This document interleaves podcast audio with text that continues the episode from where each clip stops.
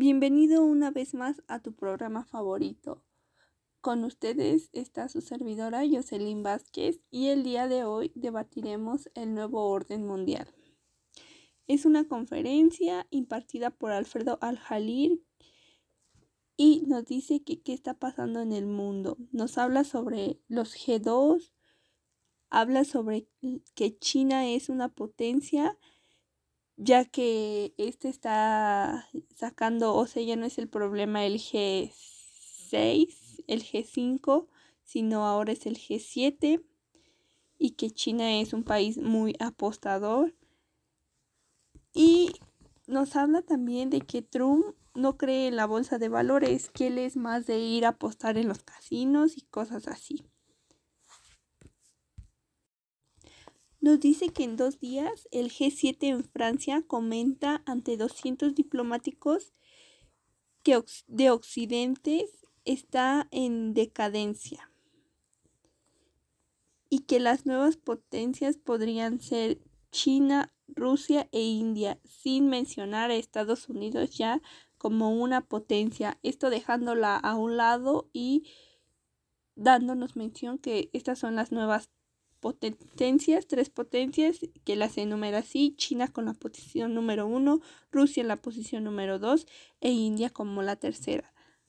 También nos dice que México es una potencia, pero es una potencia cultural y de civilización y que le agrada mucho que el actual presidente esté a favor de estas de estas de esta cultura y de la civilización que esté a favor más que nada, que lo apoye mucho y que lo imparte, ya que México es uno de los pocos países, o más bien es el único país que, que lo tiene, ya que muchos no, no cuentan con esto. También en una ocasión nos menciona que Gran Bretaña está saliendo del gobierno esto debido a las diferentes causas y situaciones que se han venido dando tras la trayectoria. Y también nos dice que Estados Unidos es un país polarizado.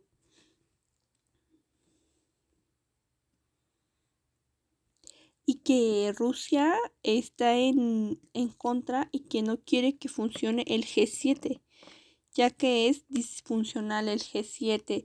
Así es como, como muchos lo tenemos o lo tienen este, muy presente que el G7 es disfuncional, ya que el G3 es armónico en todo el mundo.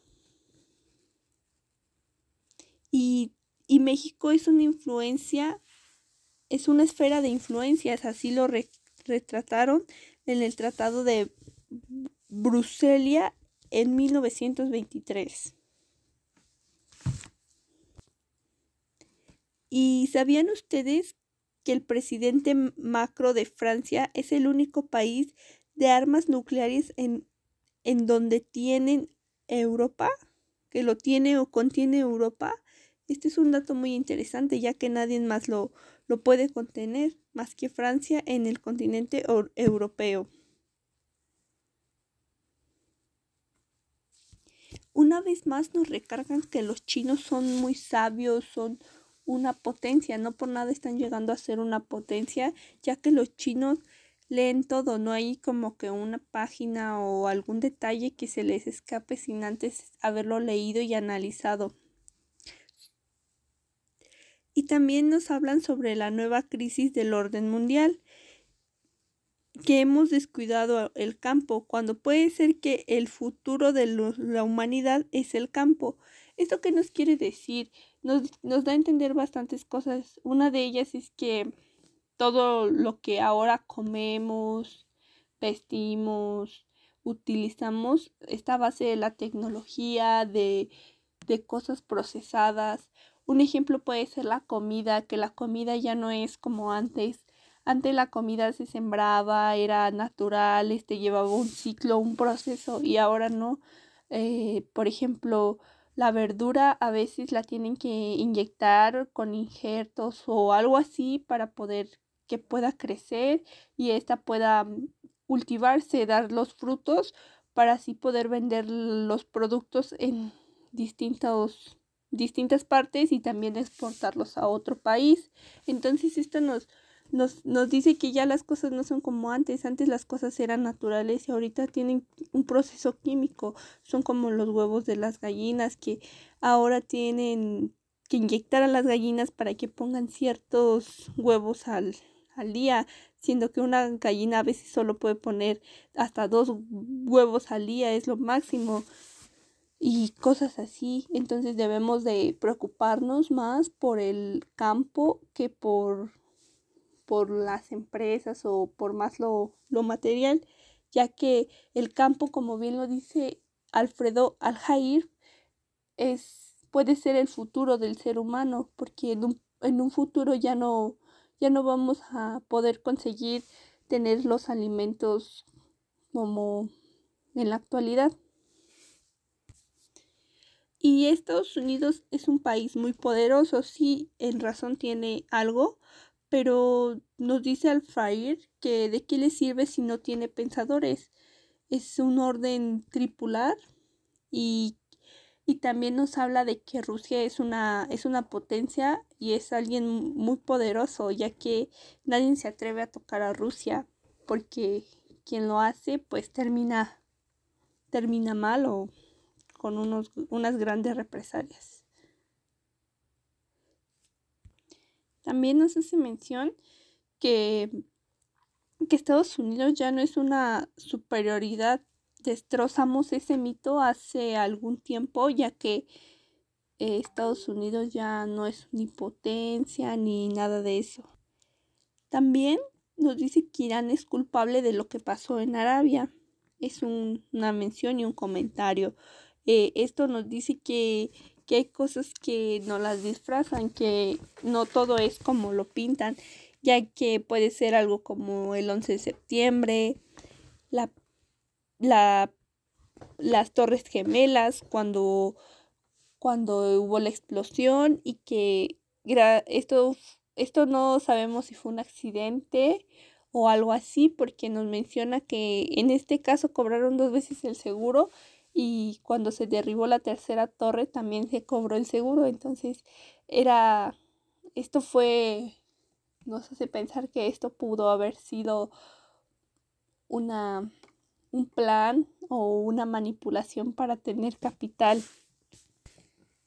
O, o puede ser como, como la famosísima película o el estado de Pearl Harbor, lo que pasó y lo que sucedió en estos tiempos con la guerra de Estados Unidos y China, todas las consecuencias y las represalias que, que trajo consigo a esto cuando China este, aventó sus bombas nucleares contra Estados Unidos y así.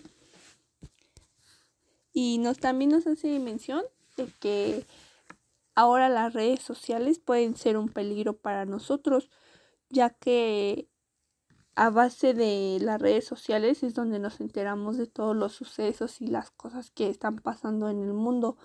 Pero también tenemos que tener cuidado a quienes seguimos porque puede ser que la información sea disfrazada dependiendo del tipo de personas que seguimos en las redes sociales y pues esto eh, le ha causado una manipulación de información en la televisión ya que ellos estaban acostumbrados a manipular la información, a solo mostrar el contenido que ellos quisieran y a través de las redes sociales cualquiera puede publicar lo que está pasando en realidad sin disfrazarnos las cosas como anteriormente estábamos acostumbrados a hacerlo. El modelo neoliberal fue en Estados Unidos la pérdida o su ruina. También nos dice que en 2025 China busca ser una autarquía y nos habla de la desglobalización en general. Y también nos hace mención del TEMEC, que es el Tratado de Libre Comercio, que hay un voto impredecido contra China y nos habla también sobre el Tratado de Libre Comercio, del modelo universal, que, que el modelo liberal nos dice que mm, nuestro país no crece desde entonces, desde el modelo universal no crece nuestro país y que el crecimiento ha sido muy pobre, ya que nuestro ingreso del país es del 12%, el 12% solo es el que podemos disponer de él y el resto se va a la deuda externa e interna. Y pues hasta aquí cerramos el análisis de, de esta mm, pequeña entrevista sobre el orden mundial y lo que está pasando en el país.